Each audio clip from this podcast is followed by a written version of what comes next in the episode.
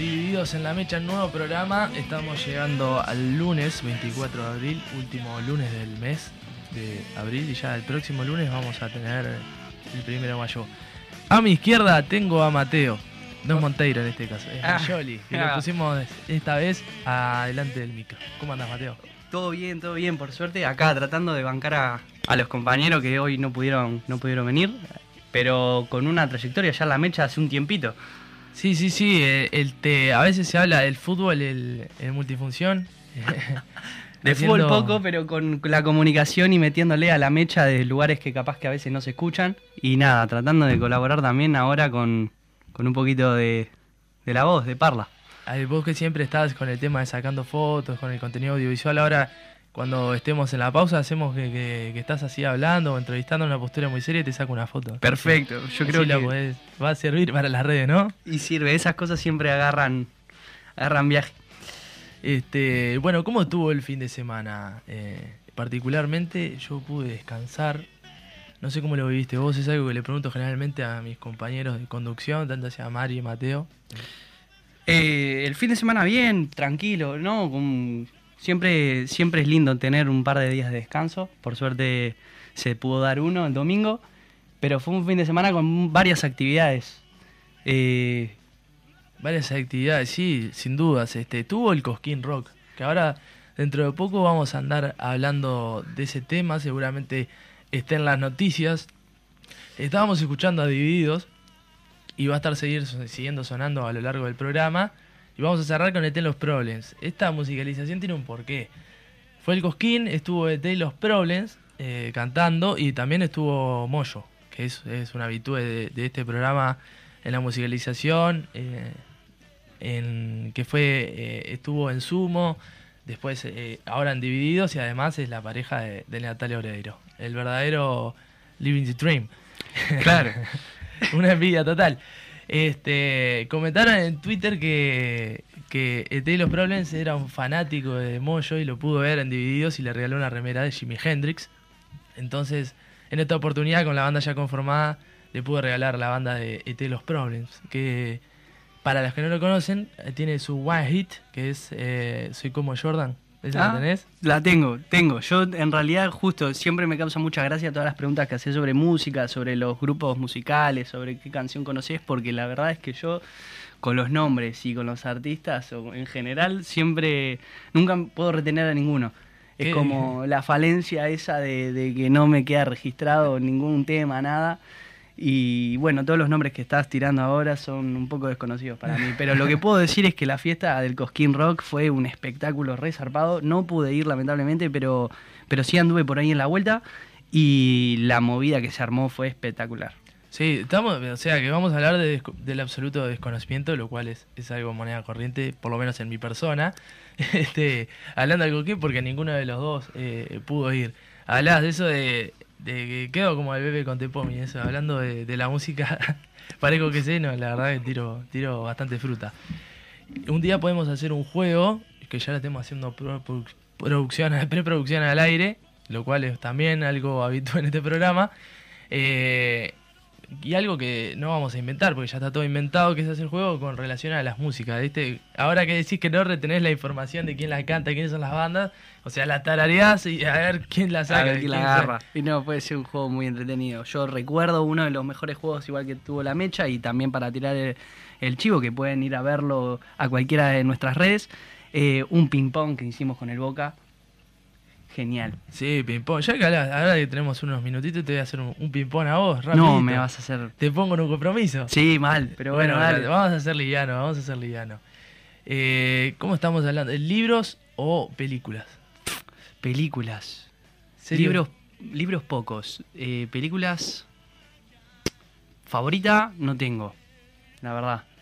Pero una que vi hace poco, relativamente poco, fue, fue Bosco, un documental uruguayo. eh, fenomenal, me, me pareció una exploración artística muy interesante. ¿De qué trata? Bosco es la historia de un. Es un documental de, de- que tiene como personaje principal el abuelo de la, de la realizadora. eh, donde tras fallecer, ella cumple el sueño de su abuelo que es ir a, a conocer su pueblo natal en Italia, se llama Bosco, y está rodeado de bosques, es un lugar eh, que parece de, de- parece de mentira, ¿no? Toda la cantidad de bosques, un pueblito muy chico, eh, con unas dinámicas de pueblo muy arraigadas que, que van explorando documental y la verdad que yo lo recomiendo muchísimo. Eh, estamos hablando que te gusta mucho lo- la parte de los documentales. Sí.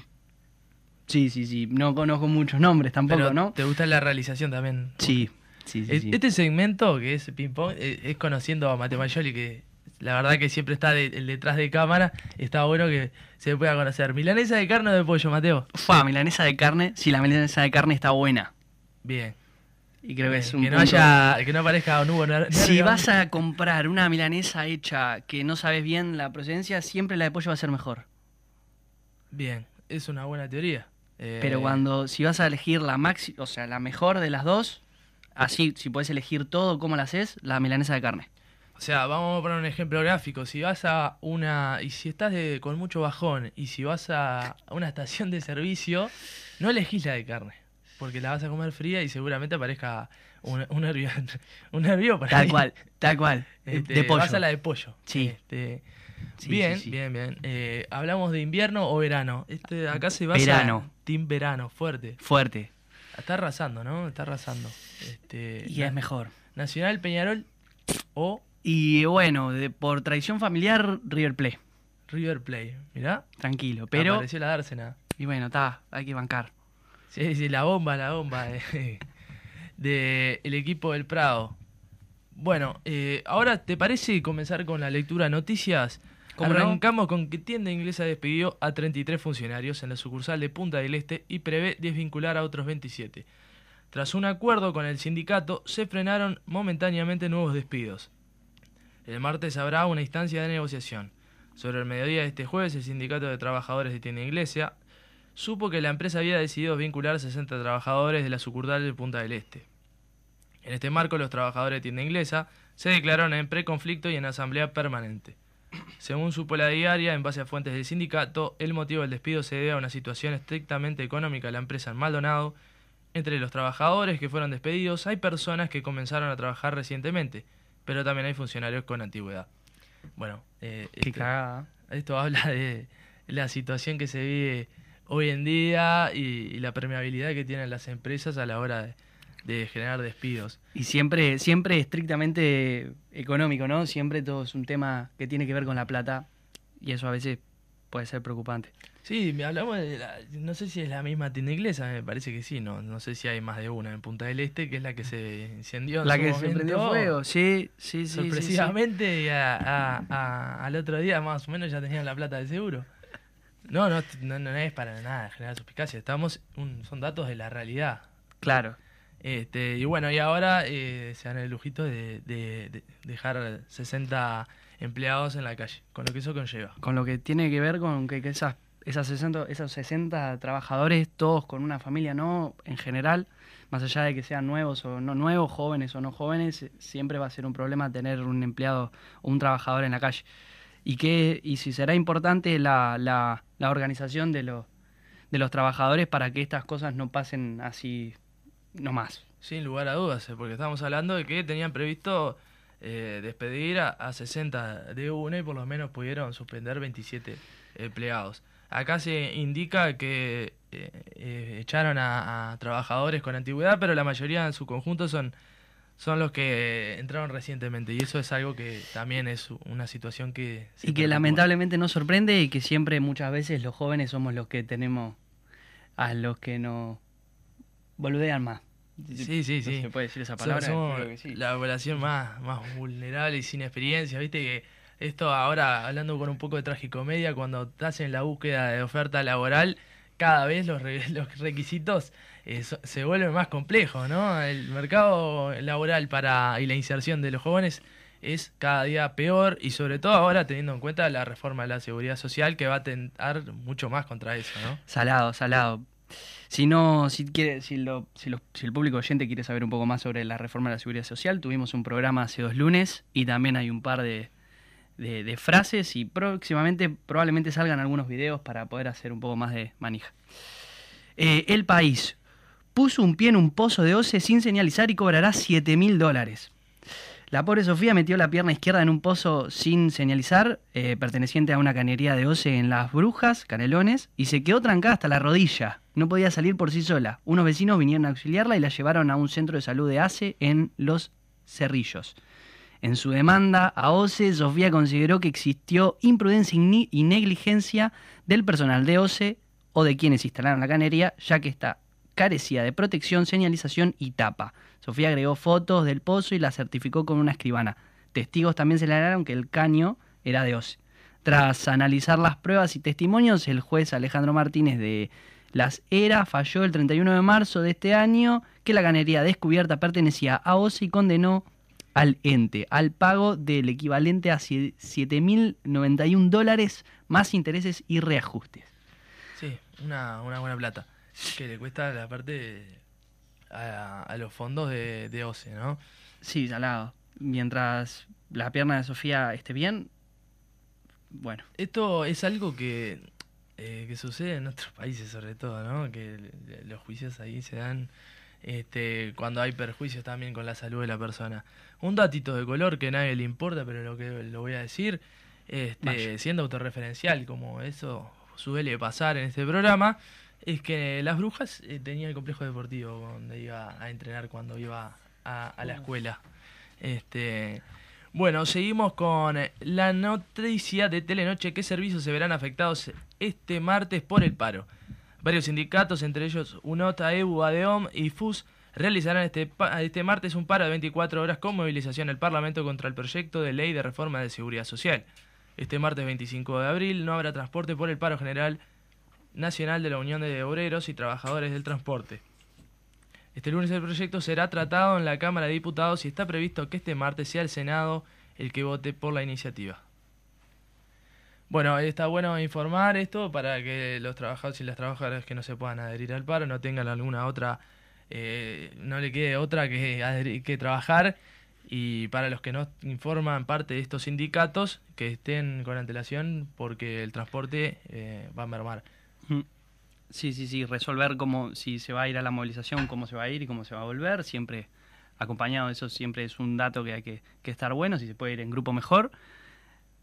Y, y ta, y a moverse como se pueda también. Sí, sin lugar a dudas. Y bueno, este solidarizarse con los compañeros que se adhieren al paro, sin, lugar a dudas por esto que veníamos comentando anterior en este marco de la precarización laboral.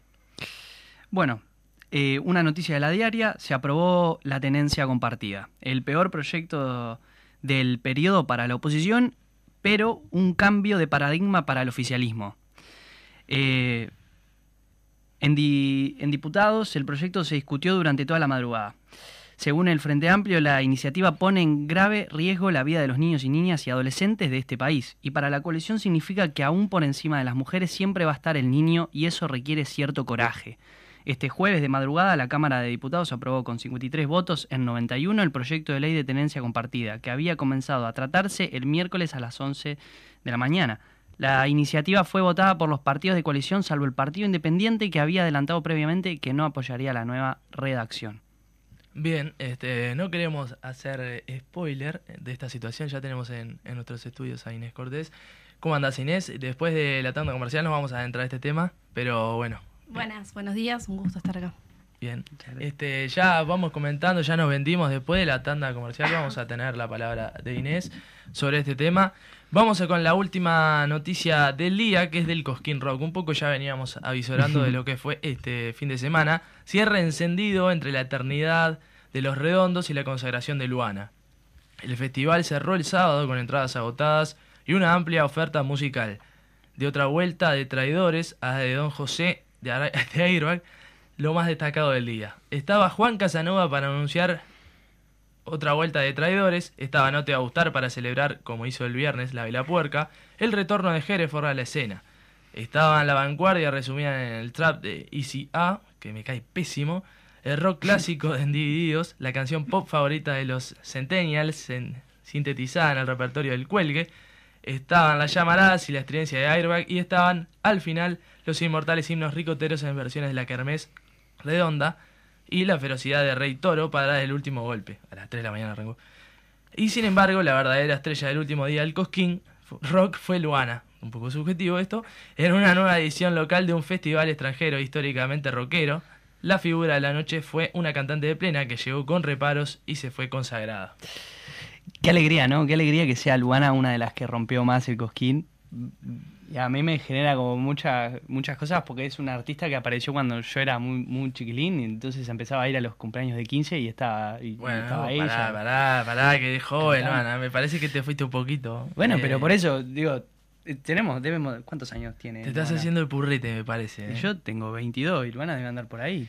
Y 20, Luana, yo recuerdo que cuando estuvo el boom de ella fue con cuando tenía 16 años más o menos. Ahora no sé bien la idea que tiene. De hecho hubo todo algún conflicto por los permisos de menores de, por el tema del estudio también. Eh, y estuvo un tiempo sin cantar y eso. Pero está bueno, en la red social, sobre todo la de- del pajarito, se habló mucho de este tema de, de si era pertinente la presencia de, de Luana o no, sobre todo por lo que era Cosquín Rock. Yo creo que hoy en día el Cosquín Rock es como más una marca en sí. De hecho, Cosquín no tiene nada que ver con Uruguay, es una localidad de, Argentina. En ese sentido, Claro, claro, claro.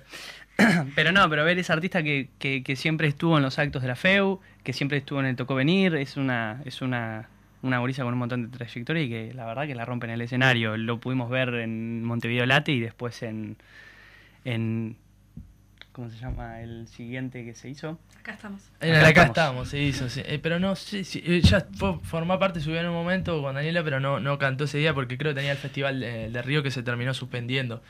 Pero eh, está buenísimo, además, si, si Luana, si quiere y le forma, conforma una banda de rock, podría cantar con él, con el vozarrón que tiene, puede cantar lo que, lo que quiera. De Sí. hecho, eh, ha cantado otros géneros musicales y la descoció. De todo este repaso de bandas, ¿con cuál, con cuál te quedas? ¿Cuál es tu predilecta? Y mira, yo voy a ser sincero y no voy a mentir, pero al único que fui a ver de esta lista fue a ICA. Ah, mirá, justo te, metí en el, en Sí, el sí, bardo sí, ahí. sí, es terrible esto. Pero bueno, todos con nuestras cosas, ¿no? Sí, sí, sí. Yo creo que estás para esa eh, del trap. Y bueno, uno siempre agarra viaje por algunos lugares y a mí me tocó por el trap y siempre fue algo como que escuché sobre todo en la, en la pandemia y bueno, cada vez que vino ICA fui a verlo hasta que, que salió aquel incidente en un concierto de él donde una gurisa se, se de- descompuso creo, que se empezó a sentir mal y que, y que no tuvo y que no paró el concierto para, para poder asistirla de manera adecuada. Sí, sí, yo creo que es uno de los más boludos de todo, de todo ese- con el perdón de las palabras, pero sí, de hecho tenía algunas palabras de, de posicionamientos apolíticos re chotos en, en el lugar donde él se posiciona y prefiero de, de ese género musical quedarme con, con, con el bocito, con, no sé si entra en el mismo estilo, pero Y bueno, todos salen de- de, con el Duki. todos salen de esa misma camada, ¿no? De, de todo un movimiento de, de chiquilines, de gurises y gurisas que, que se empezaron a juntar en una plaza y arrancaron a rapear y terminaron en un escenario. Yo creo que igual lo anecdótico del quinto escalón y todo eso es súper interesante y un fenómeno que vamos a poder probablemente ir conociendo y estudiando mejor a medida que vayan pasando los años y a medida y también dimensionar lo grande que de todo eso, ¿no? Sí, sí, sin lugar a dudas que es, es un género musical que está eh, emergiendo y sobre todo y acá está llegando y hay grandes artistas en eso, ¿no? Pero que al final todo termina cayendo en el rock y justo en la otra vuelta veía cómo cada vez lo- los artistas que nacen de ese, de ese under de rap y de trap y lo que sea, eh, a, a cada vez hacer más rock, ¿no? Tenemos, la, tenemos ahora a Woz que hace posguear a todo el mundo como, como si fuera un Sí, rockero, de- hecho- Dylan también. Dylan estuvo en el Cosquín, estuvo el viernes acá, se, le- se les pasó, pero estuvo co- como a las 6 de la- de la tarde. Este, de hecho, la selección argentina lo, lo lleva a vos a, a varios lados. En la fiesta de, de bienvenida estuvo bueno que le dieran ese lugar y bueno, está, siempre le hacen cantar la misma canción, pero, Pero debe bueno. estar hasta la ola de cantar siempre la misma. No creo. Este, no, si en ese del lugar, en esa posición. Bueno, yo voy a romper un poco y, y voy a ponerme eh, en el lugar de que me juzguen las personas que están en el otro lado. A mí me gusta mucho Airbag, eh, con eso que eso contempla, eh, que me- todo ese crítico, pero también me gusta eh, los, redonditos y, y esto muy bueno, eso de la kermés redonda deben haber roto. Un dato de color, yo estaba en mi domicilio intentando dormir, fue un, viernes largo en mi vida, este, con muchas cosas para procesar. Eh, a las 2 de la mañana no podía pestañear un ojo a consecuencia de que estaba, eh, yo vi un brazo dental el tema, se estaba escuchando clarito, clarito, Trotsky, Trotsky, hasta las como 2 y media de la mañana escuchando 192 Maga, La Noche de Rock, de Serra Parque Central, escuchaba, pero cualquiera, Pelufo, eh, era como si estuviera cantándome en la mesita de luz al lado. No sé, pobre los vecinos, me parece que va a ser la, primera y única vez que se haga Montevideo el Cosquín Rock, porque la denuncia de ruido molesto que haga la vida ahí, este, sobre todo pensando en el vecino ahí que no deja hacer un tablado un paso de las duranas, le debe haber molestado bastante. Este, pero bueno, celebramos que haya este tipo de, de actividades eh, que permiten eh, el acceso a la cultura, si bien es privado y tuvo, hubo entradas bastante clarísimas, vimos que la presencia de muchos jóvenes y personas también adultos y, y, eh, estuvo buenísimo que puedan participar de ese tipo de actividades. Bueno, Mateo, ¿qué te parece si nos vamos a la tanda comercial y ya volvemos con Inés Cortés y le preguntamos antes eh, que se adentre el tema, le preguntamos algo de, del Cosquín, a ver si no me deja tirado con aire. Vamos a la tanda comercial y volvemos con más de la mecha.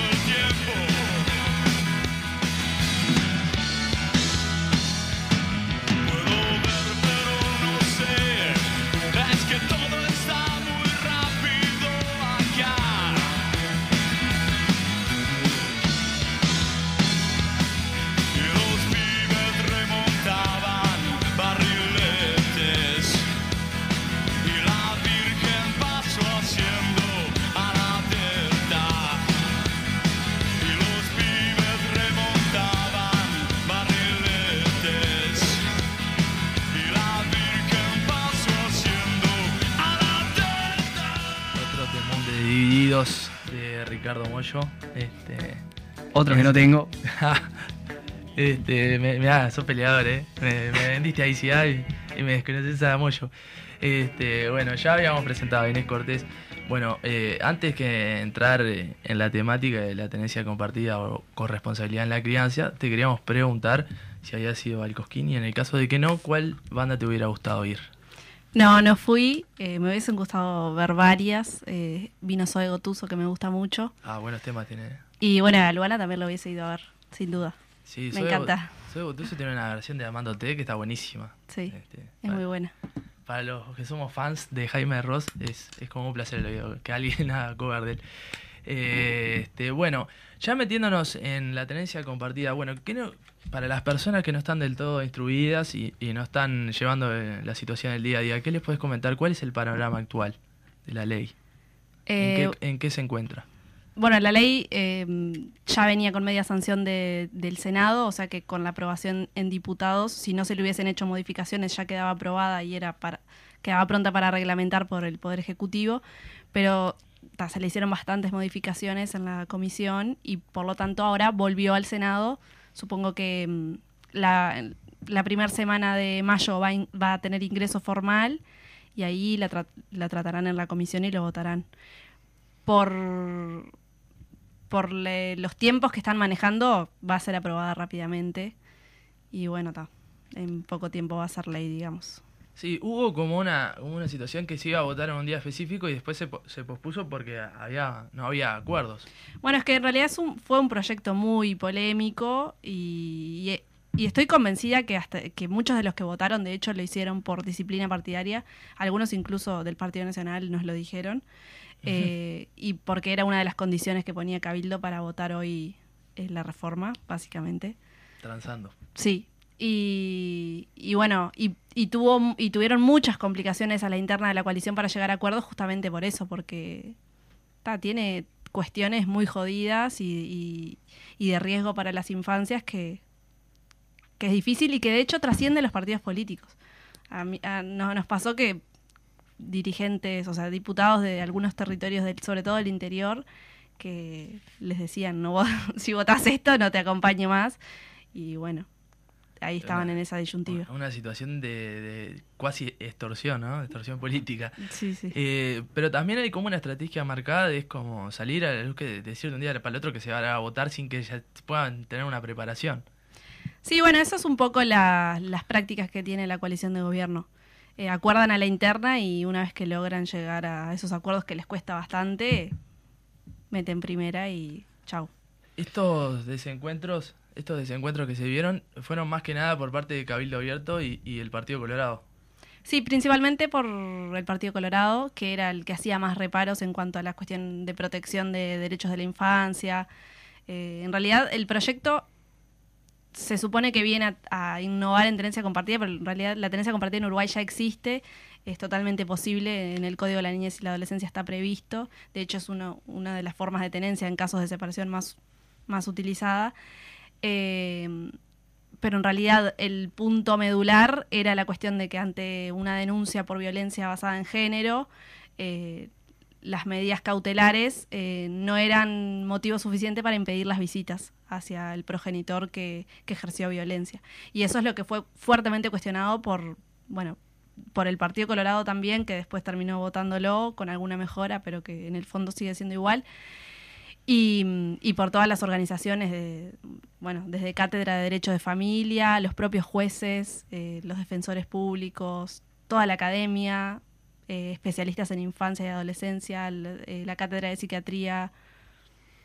Qué, qué, qué, qué interesante, ¿no? Y cómo, cómo uno empieza a dimensionar cuáles son las situaciones políticas del Uruguay en estos momentos cuando también entra en discusión un montón de cosas, un montón de... de- es un, como una mezcolanza, un montón de Varios temas. abiertos. Exacto, y entonces eso eh, a mí me genera como mucha preocupación el hecho de que, de que se, arre- se hagan este tipo de arreglos con estas decisiones sobre la tenencia compartida o sobre los niños y niñas que, que involucra esta ley, me parece sumamente preocupante, ¿no? Porque es una, es como si fueran un juguete, ¿no? Una, o algo con el cual hacer arreglos para después sacar las leyes que, que por lo menos yo entiendo que tienen más interés de sacar que son, por ejemplo, la reforma de la seguridad social. Y con esto no quiero decir que no sea importante la tendencia compartida, sino al contrario, sino recalcar que, que es un es un problema que se vaya por estos caminos y queriendo hacer un montón de cosas eh, también a prepo, ¿no? Porque son un montón de cambios muy brutos y muy grandes para la poca cantidad de tiempo que tiene de discusión. Todas las cosas.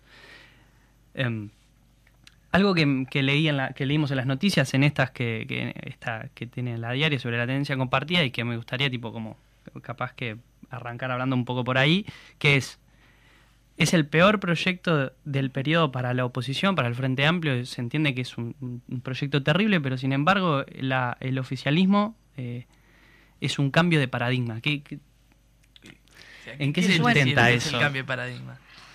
Eh, bueno, te arranco por la primera pregunta. Sí, en realidad creemos que es el peor proyecto eh, justamente por porque el daño que va a generar en las infancias, así sean 10 casos, es irreparable, por más de que después la derogues o, vuelvas atrás o lo que el daño que ya hiciste en, en esos niños, niñas y adolescentes no, no tiene vuelta atrás.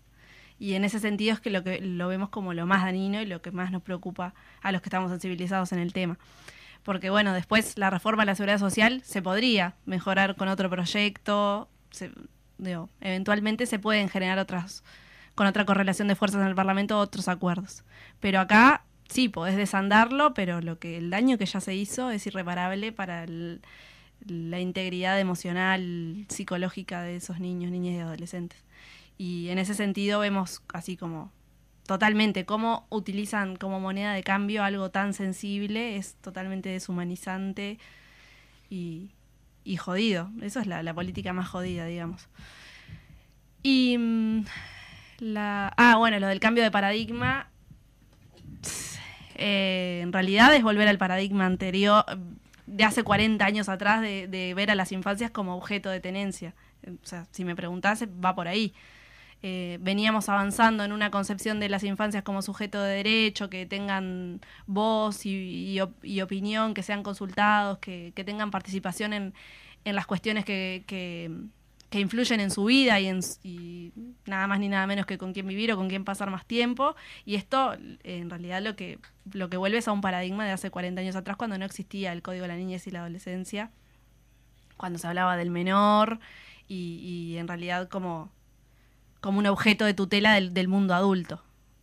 Eh, Por ahí. Pero yo igual entiendo que ellos a lo que van con esto del cambio de paradigma es porque parten de una premisa que es, para mí es falsa y para el Frente Amplio, de que actualmente eh, como que la balanza se inclina hacia las mujeres en, en esta disputa entre en- por la tenencia de los hijos y, y demás y por la aprobación de la ley de violencia basada en género y esto como que equilibraría según su forma de ver y de interpretar la realidad eh, las cosas La, la famosa ideología de género que ella plantea. el. Que, no, que no existe. No- Sí, sí. o sea, no que les decís que no existe y les explota la cabeza porque están convencidos Sí, sí, ellos son, son locos por el concepto de familia y tradición. Sí, bueno, de hecho lo dijeron. Eh, una de las legisladoras que fue la, la que dio el informe en mayoría dijo, esto es para recuperar la familia tradicional. Claro, sí, bueno, ver, recordemos la- lo que pasaba en las épocas de familia tradicional. Y además que son eh, son locos porque también un concepto, y el teorema Lis Italiani, ¿no? Eso es, el teorema Lis Italiani, que es, es decir cosas y hablar muy lindo sin decir nada, sin Sí. que haya un trasfondo, sin que haya un concepto por detrás. Bueno, eh, sabemos que está impulsado por Cabildo Abierto, quienes los proponen, pero ¿qué organizaciones sociales eh, lo contemplan? ¿Qué organizaciones generan movilizaciones? ¿Quiénes están por detrás de verdaderamente este proyecto? ¿O es únicamente la bancada de Cabildo Abierto? No, hay intereses por detrás, sin duda. Eh, hay grupos de hombres que se vienen movilizando hace bastantes años eh, por esto, que son en realidad son muy poquitos. Eh, por ejemplo, en Montevideo, para que tengas una idea, más o menos son 1.500 eh, juicios por tenencia eh, en el año. Y de esos 1.500 que se resuelven, solo 30 son apelados, 30 a nivel país, ni siquiera en Montevideo, apelados en, un tribunal de segunda instancia, que lo que quiere decir es que no hay acuerdo y que se sigue litigando por otro, por otro tipo de resolución. Entonces realmente el, el- como el público que está detrás es, es reducido. Lo que creo es que en definitiva hay o- otro montón de, grupos de poder a los cuales les sirve eh, que vienen eh, enrabado con esto del, discurso antifeminista. La lo- bueno, hay algunos legisladores vinculados al evangelismo que también eh, hicieron mucha fuerza para que esto salga. Bueno, Rodrigo Goñi es uno de ellos, que es el que viene impulsando el proyecto hace años. El presidente en particular también es, viene hace mucho con, con este tema. De hecho, había presentado un proyecto sobre mm, el síndrome de alienación- parental, que es, que es un falso síndrome que Según- pero bueno, querían hacer una ley al respecto. Te estoy hablando hace como seis años atrás. Y que bueno, mientras el Frente Amplio tuvo mayorías, quedaban encajonados esos proyectos, no salían de la comisión, pero siempre estuvieron ahí. Es un grupo que hace lobby y que además no Tiene es influencia. tiene influencia, exacto, tiene poder, el poder real, ¿no? Económico y, y- y influyente. Y, mm, y no es una cuestión aislada de Uruguay, eso también hay que tenerlo en cuenta. O sea, estas organizaciones de con mis hijos no te metas o todo por nuestros hijos eh, funcionan a nivel regional y mundial. O sea, no es una cuestión loca de, de Uruguay. Está, según el, cada, cada país y cada estado hasta dónde han podido avanzar, pero Sí, sí, son, son, además son especialistas en, en creer que son estas cuestiones, poner en el tapete que son representativas y no forman parte de un grupo reducido.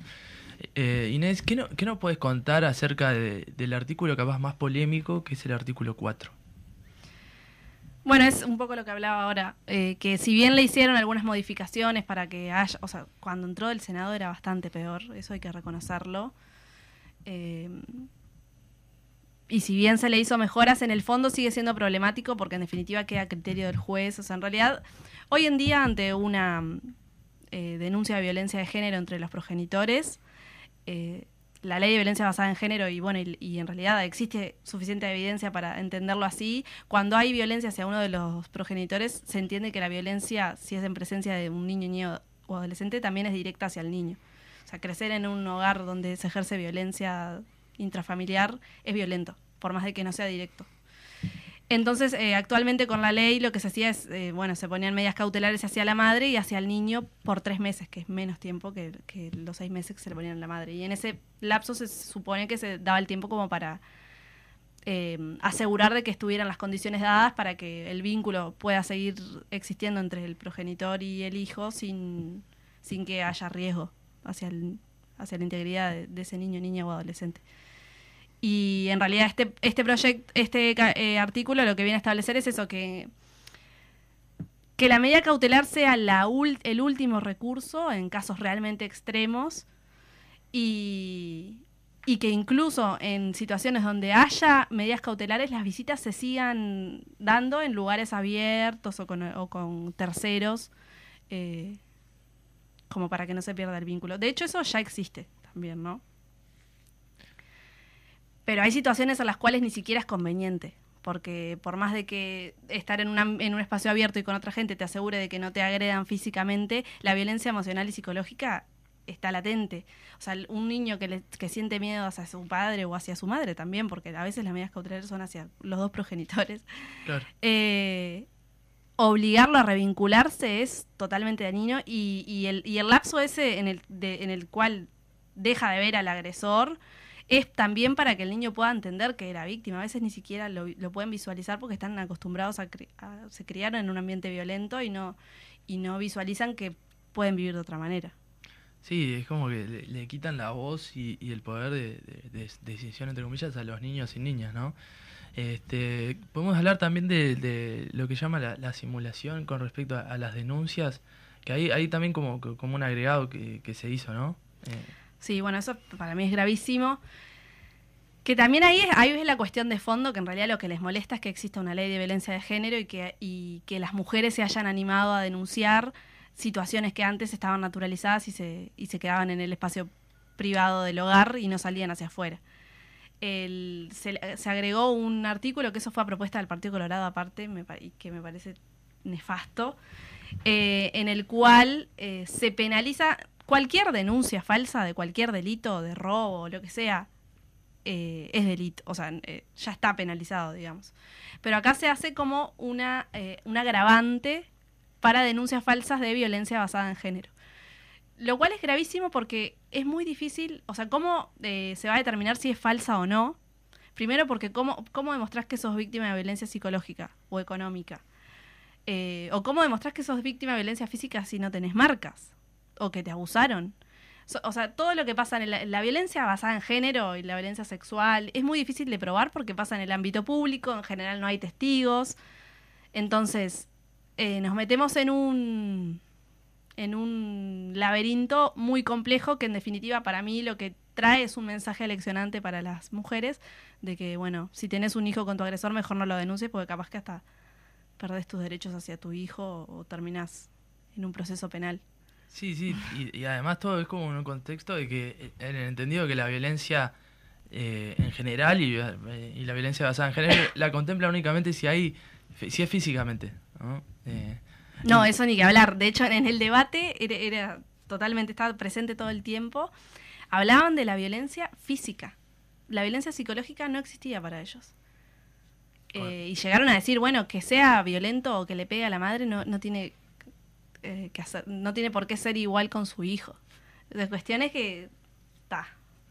o sea, en, en contraposición de todos los estudios y todo lo, lo- lo Es que en, realidad- en definitiva tienen la concepción de la familia tradicional, que es eso. En la familia tradicional, el padre, cuando tenía que pegar, pegaba y todos calladitos. Una cuestión muy, muy arcaica, pero que en realidad es lo que vienen a, sí. como a, a reflotar. Sí, en síntesis se trata de una ley perjudicial para, para la- las personas más vulnerables, en este caso niños y niñas, pero también para las mujeres. Sí, sí, sin duda.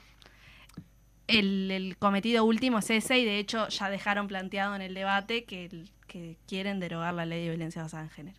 Ah, y que van a presentar iniciativas. Bueno, Lo cual sería realmente terrible. esperemos que no le dé el tiempo.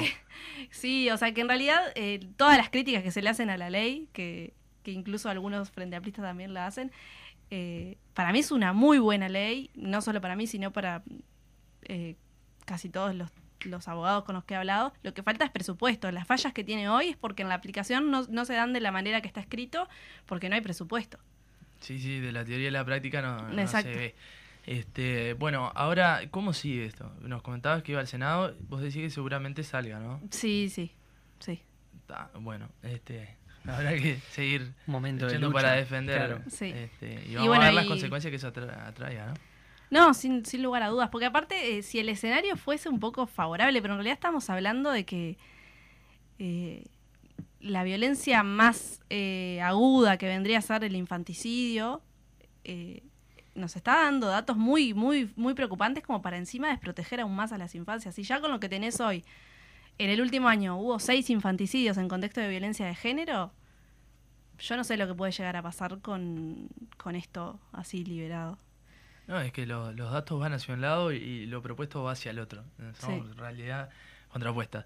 Bueno, cada lunes que viene nos quedamos preocupados, pero esto que decías vos, que hay una amplitud de frentes, la verdad que si alguien está escuchando el programa no es para nada eh, eh, lindo lo que se avisora.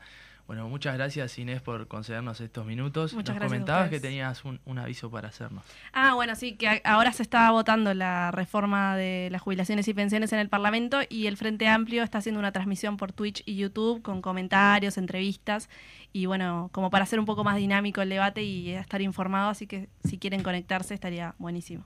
Sí, además hay buenos que las personas que están transmitiendo son muy buenos. Tal cual. Yo creo que también esto de ir poblando otros medios y otras formas de comunicar todas las cosas que están pasando es, es muy bueno. Eh, Creo que es importante como también espectador o como usuario que consume eh, contenido y noticias en general, que también eh, no nos quedemos en los medios tradicionales y tratemos de buscar información en otros medios, como puede ser, por ejemplo, La Mecha, pero no tiene por qué ser específicamente nosotros. Bien vendido. Claro, para... Porque está, porque también hay algo que, y que todo va al mismo tiempo, que la democracia de los medios de comunicación no, no- no existe y que claramente lo que va a predominar en el mensaje siempre va a ser el capital. Entonces, importante intentar formarse lo mejor que se pueda uno, una misma, y después tomar la decisión consciente con la mayor cantidad de información que se pueda.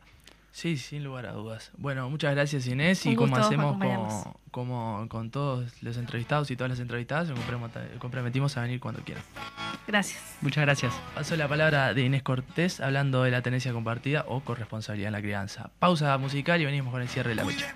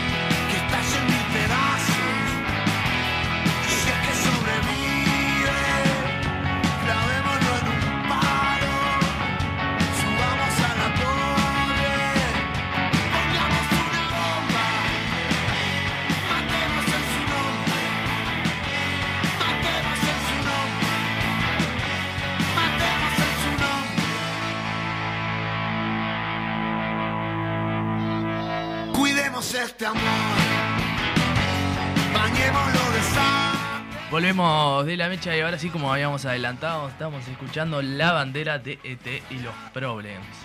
Bueno, estamos llegando al cierre del programa del día de hoy. Este, tuvimos eh, la palabra de Inés Cortés que se acaba de retirar, hablando un poco del panorama complejo, porque estábamos hablando de una situación que hablamos del peor proyecto que presentaba el oficialismo en este periodo de Sí. gobierno que tienen. Pero a su vez nos comentaba que, que ahora eh, en el Palacio Legislativo se estaba discutiendo la reforma jubilatoria. Claro. es, es complejo. Es complejo porque uno no termina de salir de una y ya entra en otra rosca, entonces yo creo que, que también una parte muy importante de cómo se dan las discusiones, más allá de lo que piense cada parte, el oficialismo y la oposición en este caso, por decir algo, eh, más allá de, las diferencias de opiniones, creo que las formas en las que se dan las discusiones y en las formas en, en las que se toman las decisiones no es la mejor, no es la adecuada. No, sí, sí, eso sin duda. Recordamos que esto es una como una estrategia que, que ya se ha aplicado por parte de- del herrerismo y, sobre todo de la coalición, eh, en ese sentido de marcar como proyectos o, leyes que van a ser dirimidas en muy poco tiempo y con un po- poder de proceso de discusión muy, muy corto y que no se toma, no se toma la relevancia que, que eso confiere. Eh, en ese sentido pasó con la ley de urgente consideración y, incluso echándote dos, dos proyectos eh, eh, muy en simultáneo y, de total relevancia, como es en este caso la reforma jubilatoria y, y- el proyecto de tenencia compartida, ¿no? Tal cual, tal cual. Yo creo eh, que, es, que- que es un lío y yo creo que, que tener en claro esa diferencia, más allá de las diferencias de opiniones, que, que nosotros estamos muy de acuerdo, incluso entre nosotros dos ya seguramente tengamos muchas diferencias en, en opiniones de, de distintos temas, pero creo que, lo tener de ICA, ¿no? lo de ICA, por ejemplo, pero, pero bueno, cuando se puede dar la discusión y cuando se puede se pueden tomar decisiones de, de la- de una manera honesta eh, o no, determina de qué lado de la mecha te encontrás. eh, y, y eso es muy importante tenerlo siempre en cuenta en, la, en, en cuándo da las discusiones y cuándo eh, se pone de un lado o de otro, ¿no? Y Yo creo que dice mucho. Sí, realmente es, es un panorama que no es alentador ni mucho menos. Pero bueno, para que les oyentes que están del otro lado del ideal no se sientan tan mal y que no se vayan con este con esta situación tan horrible que atraviesa el El país Uruguay. en estos días, vamos a cambiar un poco el ánimo y hablar de otra cosa en estos minutos que nos quedan, que nos quedan. ¿Qué qué posición tenés acerca de los lunes? ¿Lo tenés como el peor día de la semana o, o, o sos de esa gente que dice, bueno, los lunes no estás tan mal, Buah. arranco de semana, energías renovadas, todo ese hipismo que existe por ahí. Yo algunas cosas tengo, tengo, tengo de, de, de hipismo, así entre comillas. Eh, sí, los lunes son complicados. Qué manera de cambiar la conversación, ¿no? Igual banco porque arrancar un lunes de mañana con toda esa información o con toda esa realidad encima duele un toque, ¿no? Eh, yo creo que los lunes son buenos. Yo creo que los lunes son buenos, sufro más los domingos. Los domingos de tarde Sí. suelen ser eh, Sí, un tanto bajoneros, ¿no? Es, es como para quedarse en la casa de uno. Es terrible. Los domingos para son, son terribles, pero son como nostálgicos también. Son, Sí, son muy. nostalgia. Entonces esas cosas son complicadas. Y el lunes, un poco, sinceramente, te- ta- no están tan mal. Para mí, por lo menos, son. ta, va, va yendo, ¿no? Son. Son. Claro. Los domingos eh, de tarde noche ya es como mu- mucho para consumir harina, ¿no? Mu- Muchas harinas, quedar enchufado con alguna película, alguna serie. Tal cual. Y bueno, y ahora que se viene el invierno, es acostarse tempranito también. eh. Sí, sí. Sí, Eh. sí, sí. Hay un día que me gusta mucho que son los martes.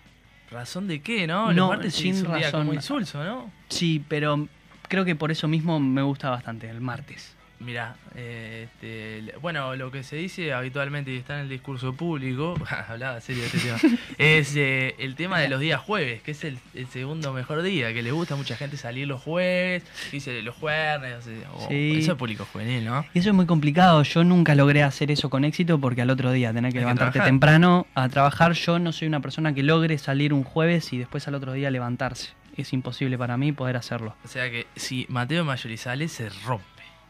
Y bueno, No, no, no, no. No, es que es difícil, ¿no? Eh, si salir eh, al otro día, levantarse temprano, arrancar a la mañana es complicado. yo tengo un tema con dormir más que con romperme. Pero bueno, cada uno con, con, con su cosa. ¿no? Sí, sí, obvio. Pero bueno, muchas gracias Mateo Mayuli por acompañarnos en el día de hoy, haciendo la suplencia del otro Mateo. Por favor, Este, por favor, encantado. Buscamos a uno que se llame igual, así no, no, le, no lo matamos con las gráficas. Llegamos al, al final de- del programa del día de hoy de La Mecha. Tuvimos un, realmente un programón escuchando a Divididos con Mateo Mayuli en la co-conducción. Y también la palabra de Inés Cortés hablando de la tenencia compartida con responsabilidad por la crianza. Nos vemos hasta el próximo lunes y.